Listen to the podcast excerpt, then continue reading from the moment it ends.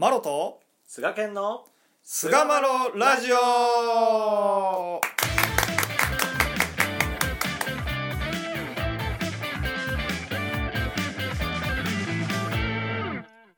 さあそれでは始まりました。第320回菅マロラジオ。はい、えー今回はですね、えー以前にもまあ取り上げたことはあったんですけれどもお書き下げの大切さを語るということで、えーお書き下げについて語っていきたいと思います。はい、どうぞよろしくお願いいたします。お願いします。えっとね、まあ、前回のあのゲスト久松さんをお呼びしてですね、お越しいただいて、いろいろお話を聞かせていただいて、まあ、久松さんのそのブログのおことでね、あのうん。そういうまあ比較的コアなことを、まあ、初期の頃には書いておられたということで、えーその中でもね、やっぱりこう、養牧としてのその心得といいますか、えーお授け人としての心得を書かれているお書き下げについてね、改めてちょっとあのいろいろ聞かせていただきたいなということでですね、うんえー今回もお久松さんにお越しいただいて、いろいろとお話を聞かせていただきたいと思っております。久松さん、どうぞよろしくお願いいたします。はいよろしくお願いします。いや前回に引き続きお忙しい中、本当にありがとうございます。時間のない中。はい。まあ、前回はね、あの ガッポガッポ言っとるぞという話であの終わったと思うんですけど、あちゃうな、そんな横島なラジオだったそうですね、本当にね。冒頭に。いや、前回ね、あのはい。あのはい。言ったようにね、そのブロブログで本当にね、コアなテーマをいろいろ扱っておられるということを聞かせていただいて、えーその中でね、えーお書き下げについてちょっと聞きたいなというようなことで前回終わったと思うんで、まあ、今回本当その通りのままですね、聞かせていただきたいと早速思っているんですけれども、えーまずね、そもそもなぜお書き下げが大事なのかというところあたりからですね、聞かせていただきたいと思うんですけれども、なん実際問題はなんでなんですかね、まあ、き基礎の基礎やとは思うんですけれども、うんうんうんうん、ねえーなんでなんでしょうね。あの 教理解説みたいになっちゃうのはどうなのかと思いつつ、ちょっと解説っぽく今からいやいや、解なっちゃう説してください。はい解説。はい。解説でいいですか？はい。あ、あのそうですね。そもそもの話で言うと、そのおかき上げってどういうものなのかっていうと、あの仮席？仮席というのは、あの全部なんでしょう。お授けのりを拝退した後に最後に、あのお話を聞かせてもらう場が仮席なん。ですけど。うん。うん。まあその仮席で渡されるのがあのおかき下げなんですよね。うん。うん。ううん。ん。でもともとじゃあこのおかき下げはいつから始まったのかっていうとその明治23年の7月だったかなと思うんですけどうん。確かそれぐらいにバチッと固まってでそれ以降はあのずっとその20明治23年以降はずっとねあのうん。渡されてるっていうものなんですよね。うん。う。ん。うん。うん。まあ、そういうその性格から、えー言うとですねまず一つ言えるのはあの養牧としての心構え。うん。お授けを拝退した後に、まあ、その今後ねこういうのを大事にしながら通っていきましょうということで渡される性格のもの。なので、まず大事だよねっていうのが一つ言える。うん。うんうんでまあ、もう一つそのこれ明治23年に統一されてあの、うん。渡されるようになっているのでうん。その成立の背景やかとかですね。うんうん。過程がお指図に残ってるんですよね。はいはいはいはいはい。でまあその、まあ、一ついろんな言葉があるんであれなんですけど、まあ、一個一番分かりやすいものを挙げとくとうん。明治31年のあの33年かな？33年のうん。10月7日のお指図で、えっと書き書き下げだけ諭してくると。長い話いらんみたいな。うん。うん。うん。うん。うん。うん。なるほど。ね、資料を見ると、まあ、そういうその書き下げより他のこといらんみたいなうんうん。余計な話を長い話せんでもいいよみたいああなるほどね。なるほどななそれるほど、うん、そういうお指図が残ってるんですよね。うんうんうんうんうんうん。でそういうのおさじを見ると、やっぱりその要点はおかき下げに、まあ、まとまっていて、うん。まあ、養木、まあ、養木に限らず、信仰者というのはその要点を守っていけばいいんだと。うんうん。まあ、大雑把に言うとそういうなるほどね。うん大事かなと思ってます。まあ、俺さ話が入ってたかもしれんな。あああ当時の話俺、一回さ、うんうんあのーお指図通読してみたいな、この前。うんアホみたいに。アホみたいに。やっぱりこう通読した方がいいんちゃうかっていうふうにね、思って。ほんだら、あの、おお授け指図ゾーンがあるよね。ずーっと続くのね。あれは本当地獄やったなっていう。それだけ今ふと思い出して言おうかなっていう。ずーっと同じようなお授け指図が続くんで、ちょっとずつニュアンスは違うねんけど、うんうんなんかその時1日さそ一日30ページで決めてやって読んでてんけど。うんお授け指図っていうのはあれですよね一応付け加えておくと、まあ、書き下げとして成立する以前に、えーお授け拝体の時に、まあ、降りてきたその神様の言葉を収録したお指図のことですよね。うんうんうんうんそうですね明治23年より前は、前だね。秋下げにね、統一されてなかったんで、うんうんうん一人一人に、まあ、多分その後もなんか若干あるかなああったあったあったような気がするあり。ます、あうんります。はい、あります、あります。特例ね。うんいやなんかほん事情を伺ってついでにみたいな。本当にね、なんかあの、深谷忠正先生がね、行って帰ってを1往復として7往復半も読まはって、あの奇跡のお授け人になっておられるから、俺も通読したら、お授け聞くん、聞めっちゃ聞くようになるんちゃうっていう、完全に横島なこうビジネス、ビジネス通読みたいな感じでやってみたんやけど、やっぱ、あのいや面白かったわ、なんかいろいろ勉強になって。でも背景児童が分からんととにかく読むっていうので毎日読んでたんで、理解できてるところはほとんどないっちゃないんやけど、その一個一個深深読みしてないんでね。やけどそういう時代がなんか見えてきた。なんか あこの頃は戦争のことめっちゃ言ってんなみたいなとか。うん。なんかあるやんか。内務省訓令で苦しんでるのをなんかその当時の人たちの雰囲気が見えてくるなとかっていうのはなんか読んでてすごい思ったんですけどね。うんそうそうそれでやっぱりお書き下げっていうのをこんだけまあいろんな人にねほぼほぼ同じようなことで言ってはったりとかしてその時はやっぱりおぼろげながらもやっぱり大事なことを言おうとしてはるんやなっていうのはその通読してる時にすごい感じたなっていううん話なんですけど、まあ、確かにその、うん、そのおお書き下げのその要点っていうのをね、まあ、内容についてちょっと聞かせていただきたいなと思うんですけれども、ううんんえーまずはやっぱ貸物借り物ですかねやっぱり。そうですよね。書き下げ普通に前から読んでいくと、それこそ何言ってるかわかんない。なんとなくわかるけど、何書いてあるのか、ちょっとよくわかんないみたいな。状態になるかなと思うんですけど、要点は2つかなと思っていて、うん。うん。うん。うん。1つ目が、あのそれですよね、貸し物借り物。はい。はい。はい。まあ、その貸し物借り物って一言で言っちゃうと、その単純にこの体は神様からの借り物で、うんうん。で神様からすれば貸し物みたいな、うん。まあ、そういう風にも聞こえるかもしれないんですけど、うん。やっぱその貸し物借り物と言ってるその背後には、うん。心通りの守護なんですよと、うんうんうんうん。まあ世の中は。あそれも含んで貸し物借り物って思ってますね、要点としては。うんなるほどですね。一つの、そうだね、ポイントだよね、そこがね。うんうんうんそこポイントですね、確かにね。うんうん。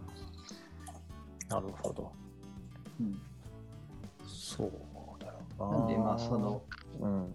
あ、いいですかね。えいいよ。うんうんいいですか？うんまあ、貸し物借り物、心通りの主語、まあ、心一つが我がのりってあるので、うんその心の使い方を見てあの主語をするんだよと、そういうこの世の中の原理原則を前半部分で貸し物借り物のパートが、まあ、お書き先の前半部分にあるんですけど、うん。うん、そこで語られているのかなと、まあ、ルールですよね原則、うん。でルールを踏まえてうん。お書き先の後半でじゃあそのルールに基づいた攻略法としてうん誠みたいな。うん。なるほど。心通りの死後を心通りに死後するんだよっていうルールがあるのでじゃあそのルールに基づいたら誠であることが大事ですよねっていうのを深き下げの後半で語られているのかなと、なるほどですね。そういう読み方を僕はしてます。うんうん。前半は構造的な話で後半はその具体的な中身について話しておられると、まあ書いておられるというイメージですよね。だから比較的抽象的なことを前半に書いてるというイメージなのかな。大まかな大きな抽象的なルールがあってじゃあその時に具体的にどうやって心を使っていくんですかっていうことを後半により詳細に書いてくださってるという理解でも大丈夫ですかね。あとは言っそうですねまあ誠っていうのも結構大枠なんですよね。まあまあまあ確かにね。うんはいはい。うんうんあんまり具体化しすぎたらね万人に当てはまらないっていうところもあるでしょうからね。ね体的な制約も出てきますしね。うん何なんで具体的な制約って。あ時代時代時代的なああ時代的なね。ああはいはいはいうんはいはい。時間によってもその、うん人の酔いを喜ぶようっていう多分その誠の具体的な中身についてはいろいろなまあ先人が語られる誠の文脈でよりその明確になってくるのかなっていうふうには思うんですけどなるほど。そこがわりかしやっぱセットになってるとよりおかき下げが立体的に理解できるんじゃないかなとうんうん思いますけど。めっちゃいいこと言ってくれたなって今思うんですけど。ちょっと今もう一回言って、もう一回言って、俺なんか菅健のことはなんかもう耳から耳にあの貫けていってる。そうそう久松君がいいこと言ってくれたっていうので、あちょっともう一回聞こうかなと思って。320回もやってるの320回やってきてる。そういう関係性やったね。いやいやいや、なるほど。そうそうそう、そういうことすバレたじゃあもう一回言って、もう一回言って、もう一回言って、もう一回言って、もう一回言って。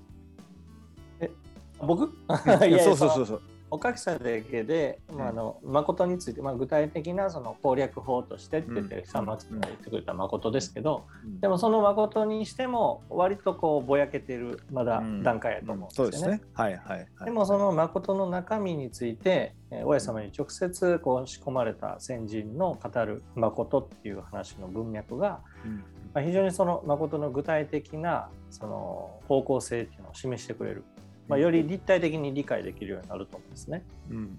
うん例えばその人を助ける心っていうことが、まあ、おかき下げで説かれるわけですけども、うん。その具体的に先人は口と心と行いっていうこの3つがうん。人を助けるっていうことにつながっていくんだっていうことであったり、その人を助けるっていうことの中身については人の酔いを喜ぶよう助かるようにっていうふうに、うん。あの信者のしおりなんかで、はいはい。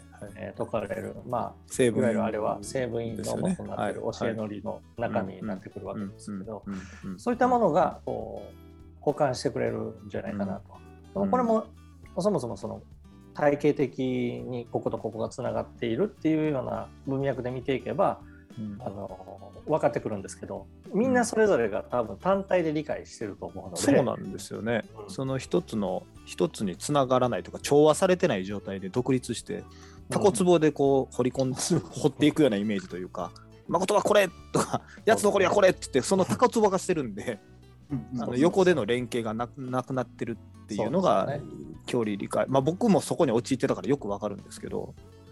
うん。なるほどですね。菅源ええこわええこと言うね。たまにねうん、本当に。うんやっぱちゃんと聞いとかなあかんなと思った、今。なんか聞いててね頼みますわ。なるほど。はいいやでもすごくあの明快で分かりやすかったですね。うんそのおかきさんをそのただ単にこう教会で呼んでる教会ってあると思うんですよ。ただただ呼んでるって。でもここはどういうゾーンっていうのが分かるだけでよりこう自分の中に入っていくと思うんですよね。そうですね。ただの呪文化してる教会ってあると思うんで、うんうんうんうんうん今みたいなその枠組みみたいなそうですね。大枠だけでもやっぱりベースでこうこういう感じの流れで書かれてるんかなっていうベースを知るだけでも随分変わってくるんでね、やっぱり。そうですよね。うん。なるほどですね。うんいやいや、めっちゃ勉強になった。さすがですね。さすがです。さすが本家の2人ですね、本当聞いてて。はい本本科は素晴らしいですよ。絶賛募集中です。俺もいけんのかな？ちょっと行きたいな、ほんま。いや、多分いろんな意味でいけないと思います。はい。年齢的なこと、せに人柄的なところっていうこと？どういうこと？いや、なんかいろんな制限が ある。あそういうこと。なるほどね。うん、そうですね。いや、本当ね、でもそうやってこう、あの、まあ、正しいか正しくないかって論じるものではないとは思うんですけど、うん。信仰については。でも、うん。あの間違った理解でどんどん深掘っていって、そのあもしかしたら方向が間違ってるかもしれんっていうのを知れないっていうのは、やっぱりちょっとこう、信仰者として悲劇が待ってるような気もしますし、うん。あのそういうことをこう、ね、専門的にまあ2年間その学び方を学ばれたあー久松さんが、えー発信しようとされたことが結構そのお道のおオンラインでのその、ね、学びの講師になっておられるんじゃないかなとやっぱりその一つの穴を開けられたような感じかなという感じがすごいするんですよね。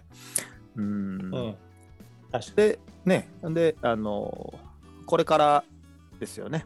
あの最後にちょっと聞かせてもらいたいなと思うのは、まあ、これから久松君があーどういうようなこう展望いろんな、まあ、特にそのオンラインコロナでこう広がるずいぶん前からね教理をその伝えることに関してもお塾をねオンラインでやるっていうのを通してもねやっておられた久松君がこれからどういうふうな展望をされてるのかっていうのを最後にちょっと聞かせていただいて終わらせていただこうかなと思うんですけども、なるほどはい、ままずはやっぱあのあれもこれものブログを、まあ、これまで通り毎日更新を続けていく。そうですね。はい、毎日やってる。えい、気持ちはね？気持ちは、ええ。気持ち。ええ。うん。もちろんすみません。楽しみにしてる人多いと思うけどね。うん。ありがたいですね。うん。うん。まあね、うん。とまあ、今はオンラインで学習支援サービスやっているんですけど、ちょっと自分のライフスタイルと合わく合わなくなってきてる。うん子供が2人いて、ね。どうしても中学生って学校帰ってきたら夜じゃないですか、夕方とか。だから子供らとその、まあ、奥さんワンオペみたいになっちゃってうん。大変なんで、うんだから、まあ、ちょっとサービス形態をお昼に仕事できるようにしようかなっていう、まあ、新しくねサービス展開していこうかなって考えてるんですけど、なるほどですね。ううんんうんうんその時にやっぱ立ち止まってこう自分は何がしたいのかっていうのを考えるじゃないですか。はいはい。で、まあ、結局出てくるのはあの人をその人が幸せに生きるお手伝いっていうんですかね。うん。うんなんだろう。みんな幸せ、大雑把に言うとね、みんな幸せだったらいいなって思うんですよ。うん。はい。はい。はい。はい。